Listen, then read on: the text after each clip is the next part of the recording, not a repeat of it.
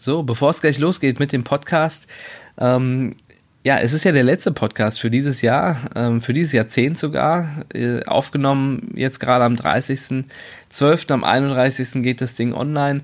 Sind noch mal ein paar Sachen drin, die ich auf jeden Fall sagen und loswerden äh, wollte. Auch eine ganz interessante kleine Info, die ich so reingeschoben habe. Bin gespannt, ob du die mit raushörst, dass nächstes Jahr sich in einem bestimmten Bereich einiges verändern wird.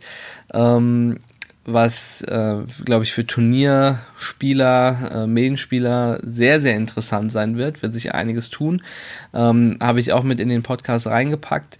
Ja, und ansonsten äh, eben das Jahr Revue passieren lassen und ähm, den guten, den guten Start fürs neue Jahrzehnt finden.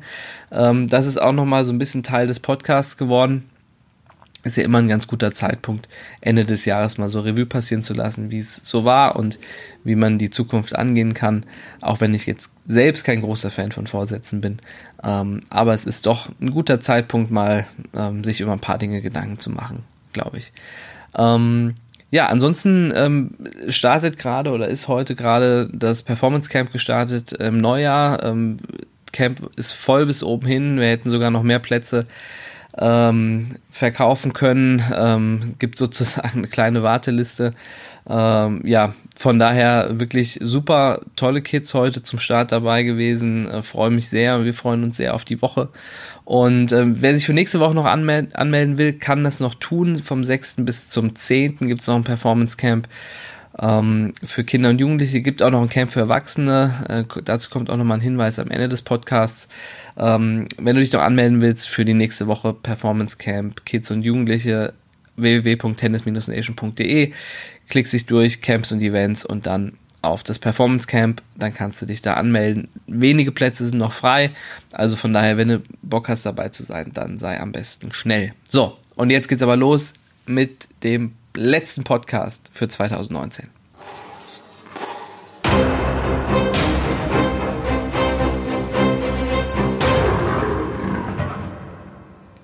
Hey Champ, das ist der Tennis Nation Podcast. Schön, dass du dabei bist zum letzten Podcast in 2019, der letzte in diesem Jahr. Zeit, so ein bisschen Revue passieren zu lassen. Und ich habe mir gedacht, lass uns nochmal sprechen, bevor das Jahr vorbei ist, damit wir das neue Jahr dann auch richtig gut beginnen können. Es sind so ein paar Themen, die mir echt auf äh, der Seele brennen, die ähm, mir in den letzten Wochen so begegnet sind und bei denen ich dachte, da müssen wir nochmal drüber sprechen und ähm, können dann nochmal mit aufgeräumtem Kopf in das neue Jahr starten. Das heißt, heute zünde ich nochmal so die letzten Raketen, die letzten Silvesterraketen, bevor es dann ähm, in das neue Jahr und ja sogar in das neue Jahrzehnt dann starten kann. Ja, die ähm, Themen kommen so ein bisschen äh, aus den Turnieren zum Teil, ähm, aus Gesprächen, die ähm, ich da geführt habe, aus Gesprächen, die man eben so mitkriegt, ähm, die bei den Turnieren so stattfinden, die Dinge, über die sich die Spieler so unterhalten und so. Und ähm, da gibt's immer wieder so ein paar Sachen, wo ich denke, hey, das ist ja irgendwie spannend. Hätte ich jetzt gar nicht für möglich gehalten, ähm, dass Spieler so denken, dass sie über sowas nachdenken. Und ähm, ja, deswegen heute mal ein paar Themen, die so aus dieser Welt kommen, über die ich heute mit dir gerne sprechen möchte.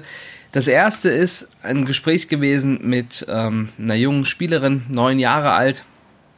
Und ähm, ich habe sie gefragt, was ähm, so das ist, was sie ähm, in Zukunft ähm, noch verbessern möchte. Und dann hat sie gesagt, sie möchte noch ihre Leistung optimieren. Und dann dachte ich, wow, mit neun Jahren schon zu unterscheiden in äh, Ergebnis und quasi ihre eigene Leistung, echt cool. Ähm, und habe sie dann gefragt, was sie denn damit meint, mit Leistung optimieren und so.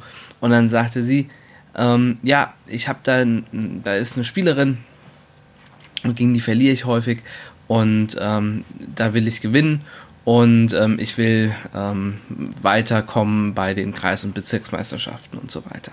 Und dann dachte ich, hm, Mist, war doch nicht so wie gedacht, ging am Ende doch ums Ergebnis und bei ihr war das echt so, sie hat ihre Leistung an dem Ergebnis bemessen. Und du weißt es, wenn du schon so ein bisschen im Podcast ähm, mitgehört hast die letzten Wochen oder wenn du vielleicht, gibt ja manche, die sich auch schon sogar alle Podcasts angehört haben, dann weißt du, dass ähm, äh, ich ein großer Verfechter sind, bin und wir dafür stehen, dass ähm, das Ergebnis eben nicht deine Leistung bestimmt, weil beim Tennis ist es halt so im Vergleich zur Schule, wo du ähm, ja irgendwie dich gut vorbereiten kannst und dann sitzt du da und schreibst deine Arbeit und kriegst dann am Ende das Ergebnis in Form einer Note. Da hat aber ansonsten jetzt haben nicht so viele Leute Einfluss drauf. Natürlich so ein bisschen, wie es die Arbeit vom Lehrer vorbereitet, hat er jetzt eher wohlwollend oder nicht so wohlwollend korrigiert. Das spielt vielleicht auch noch ein bisschen eine Rolle, aber grundsätzlich ist das ja schon deine Leistung, die da am Ende wiedergespiegelt wird. Beim Tennis ist es ja so, da steht noch einer auf der anderen Seite. Wir sind ja nicht ganz alleine auf dem Platz. Ne? Und ob der vielleicht heute einen guten oder einen schlechten Tag hat, ob der vielleicht noch gar nicht so lange spielt wie wir oder schon viel länger, ob der vielleicht doppelt oder dreifach so viel trainiert oder wir, äh, wie wir, das wissen wir ja häufig gar nicht. Ja, und deshalb hat dann so ein Ergebnis auch nur eine begrenzte Aussagekraft. Und das gilt natürlich vor allem dafür, je jünger du bist, desto weniger hat das eine Aussagekraft. Und du weißt eben nicht, was dem anderen Spieler schon passiert ist oder ob der vielleicht einfach im Moment einen super guten Lauf hat. Ja, das kommt ja auch nicht selten vor. Kennst du vielleicht, wenn du bei Turnieren ähm, gegen Spieler häufiger mal gespielt hast, über einen Zeitraum von, von vier Wochen oder sechs Wochen, vielleicht hast du zwei oder dreimal gegen jemanden gespielt und es ist immer komplett unterschiedlich ausgegangen. Ja, das ist Tennis. Ja, und genauso wie das dann keine Aussagekraft hat, wenn der eine mal gewinnt und mal der andere gewinnt, wenn das mal deutlicher, mal knapper ist, hat das nicht so eine Aussagekraft über den aktuellen Stand und wer jetzt gerade wie viel besser ist oder nicht besser ist. Und genauso ist es, wenn du gegen jemanden einfach nur einmal spielst. Wer weiß, welche Umstände dazu geführt haben, dass das Ergebnis am Ende so ist, hm, wie es geworden ist. Aber das ist nicht der Nachweis für deine Leistung. Und genau an dem Punkt wird es natürlich schwierig. Wie kann ich denn jetzt meine Leistung messen? Ähm, und das funktioniert nur, wenn du anfängst, deine Matches zu analysieren, wenn du da dich tief eingräbst und eben schaust, was war gut, was kannst du noch verbessern. Was hat nicht so gut geklappt und wie waren, wie haben die Sachen im Match geklappt, die du zuletzt im Training geübt hast? Und wie kannst du deine, deine nächsten Trainingswochen angehen? Ja, so. Daran kannst du deine Leistung messen. Daran kannst du die bewerten. Wenn du dir vorher Ziele setzt, kannst du deine Leistung bemessen und bewerten. Aber nicht, dass du einfach so ins Spiel reingehst, ohne dir vorher Gedanken drüber zu machen, ohne dir bestimmte Sachen vorzunehmen und dann sagst, so jetzt habe ich das verloren, deswegen war ich schlecht oder ich habe es gewonnen, deshalb war ich gut. Ja? So, so funktioniert es halt nicht. Und ähm, deshalb, um zu dem Mädchen zurückzukommen, Leistung optimieren, total gut. Ja, total guter Gedanke und das wollen wir alle. Leistung optimieren heißt aber eben auch, die eigene Fähigkeit weiter zu verbessern. Und wenn ich das optimiere, wenn ich da weiterkomme, dann verbessern sich irgendwann auch die Ergebnisse. Das ist dann nur eine Frage der Zeit. Aber Leistung optimieren heißt an sich zu arbeiten, sich weiter zu verbessern und das hat eben mit dem Ergebnis gar nichts zu tun. Und das, das Mädchen hat das ja auf eine ganz liebe und nette Art und Weise gesagt ähm, und ähm, hat das einfach für sich so bemessen und das ist ja auch normal. Gerade gute Spieler, gerade gute, ambitionierte Spieler wollen irgendwie etwas finden, woran sie eindeutig sehen können, ob sie gut waren oder nicht. Und das ist halt das Ergebnis.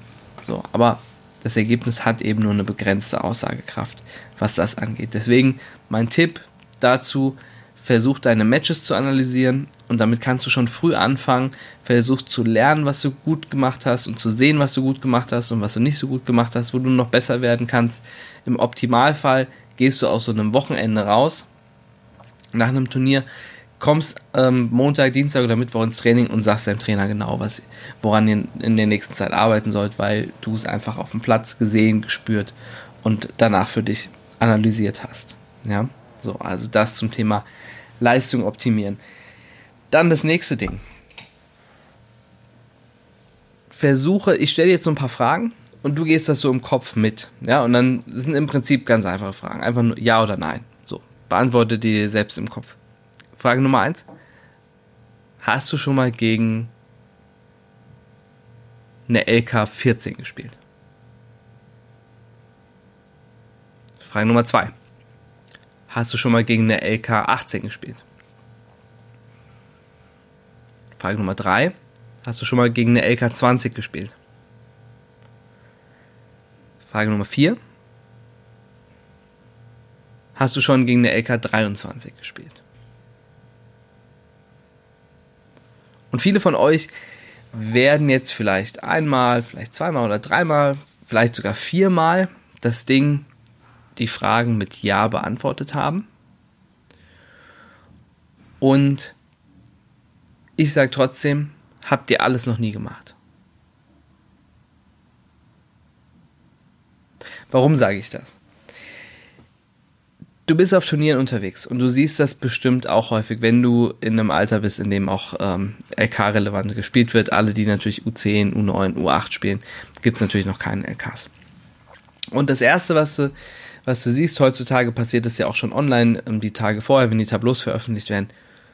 Gegen welche LK spielst du? War das ein LK 20? War das ein LK 19er? War das ein LK 16er? Am Ende sind das alles Spieler. Das sind alles Menschen, das sind alles Personen. Ja, die haben eine LK. Aber die Reihenfolge ist, ich spiele gegen eine Person und die Person hat eine LK. Ich spiele nicht gegen eine LK. Okay? Deswegen die Frage, hast du schon mal gegen eine LK20 gespielt? Nein, hast du noch nicht. Du hast gegen einen Spieler gespielt, der LK20 hat. Oder LK18 oder LK14 oder was auch immer.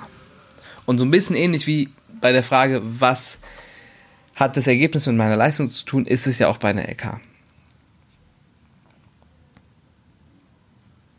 Ist dir bestimmt schon häufig so gegangen, dass du gegen jemanden gespielt hast, der hat eine LK gehabt, du hast gedacht, ach du Scheiße. LK 18, LK 19, LK 14, LK, wie viel auch immer. Dann schlägst du dich ein mit dem und denkst so, naja, so gut ist er ja nicht. Vielleicht kommt da ja noch was. Ne? Dann fängst du an zu spielen und merkst, nee, da kommt gar nicht mehr so viel. Ja, der hat einfach eine gute LK, aber der spielt vielleicht gar nicht so gut. Andersrum kennst du das wahrscheinlich auch. Spielst gegen jemanden mit LK 23.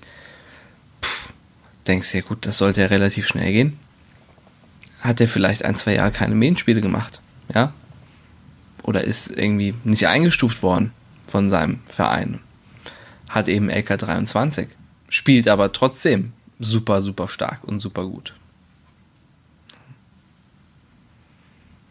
Was hat da die LK für eine Aussagekraft? Das kann etwas aussagen und du kriegst eine Orientierung darüber, wie gut der ungefähr spielen kann oder auch nicht. Aber bitte, wir spielen doch gegen Spieler. Wir spielen nicht gegen LKs.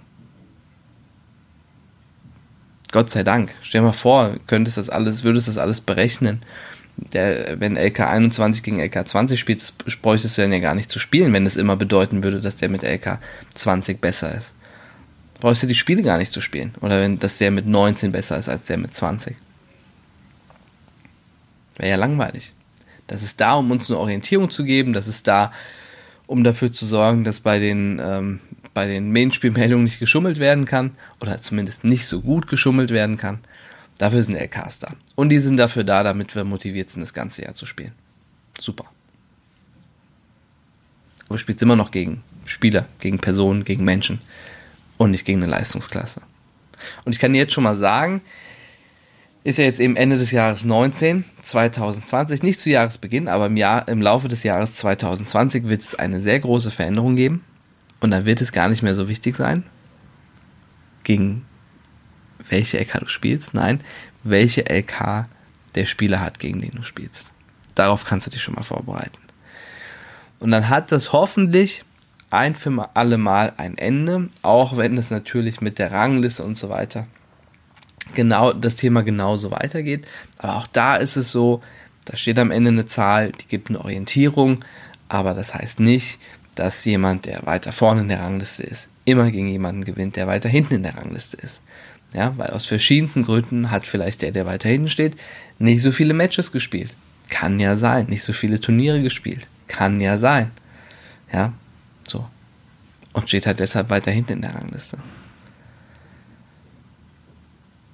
Und eins dürfen wir eben nicht vergessen. Ja, wir wollen ja alle auch nicht so behandelt werden. Es will ja keiner von uns irgendwie nur eine LK sein, ja, und irgendwie so, ein, so eine Zielscheibe auf dem Rücken haben, ja, weil du irgendwie eine gute LK hast und andere versuchen, äh, versuchen dich zu jagen oder so. Ja. Ist ja vollkommener Quatsch. Und jetzt lass uns das Ende des Jahres noch dafür nutzen, um zurückzuschauen. Wie war dieses Jahr für dich, für dein Tennis? Wie hast du dich entwickelt? Und wie möchtest du das nächste Jahr angehen? Warum spielst du eigentlich Tennis? Gibt doch auch andere schöne Sportarten, oder? Nicht? Hm? Warum Tennis? Warum spielst du Tennis? Und was möchtest du im Tennis erreichen? Was möchtest du für dich im Tennis erreichen? Was möchtest du mit deinem Tennis bewegen? Und jetzt haben wir zwischen den Jahren so ein bisschen Zeit in den Ferien, uns über genau solche Dinge auch mal Gedanken zu machen. Sich das auch mal zu fragen, warum spiele ich denn eigentlich Tennis? Spiele ich das für mich? Spiele ich das für jemand anderen? Wollten meine Eltern gerne, dass, dass ich Tennis spiele oder was ist es denn? Was ist das, was, ist, was mich anzieht an dem Sport? Was ich liebe an dem Sport? Warum mache ich das jede Woche? Warum trainiere ich mehrfach pro Woche? Warum spiele ich Turniere? Warum mache ich Medienspiele? Warum? Was möchte ich damit erreichen? Und wir starten ja nicht nur ein neues Jahr, sondern sogar in ein neues Jahrzehnt ist ja nochmal mehr Zeit. Viel Zeit, in der man viel bewegen kann. Wie soll das Jahrzehnt für dich werden? Wie soll das für dein Tennis werden? Wenn du noch jünger bist, dann sage ich jetzt mal so 13, 12 jünger als das, dann wird sich das erstmal total lange anfühlen. Zehn Jahre. Puh, viel Zeit. Aber dadurch, dass jetzt das neue Jahrzehnt beginnt, auch super spannend, um mal zu gucken, wie alt wäre ich denn in zehn Jahren? Ja. Und wie möchte ich denn dann spielen? Was möchte ich denn dann drauf haben? Wie wichtig wird dann Tennis überhaupt für mich sein? Oder auch nicht? Und wenn man sich diese Fragen beantwortet, wenn man weiß, warum man eigentlich Tennis spielt, was das ist, was einen daran begeistert und anzieht, was man damit eigentlich erreichen möchte, was du damit erreichen möchtest, und wie es am Ende mal aussehen soll. Dann kannst du dir von da ab deinen Plan machen und dein Ziel setzen. Deine nächsten Ziele setzen, die nächsten Zwischenschritte setzen, um am Ende dann dort rauszukommen, wo du hingehen möchtest. Ich finde das eine super Gelegenheit zum Ende des Jahres, zum Ende des Jahrzehnts, zum Beginn des neuen Jahrzehnts, sich genau darüber mal Gedanken zu machen und sich zu überlegen, wo die Reise eigentlich hingehen soll mit meinem, mit deinem eigenen Tennis.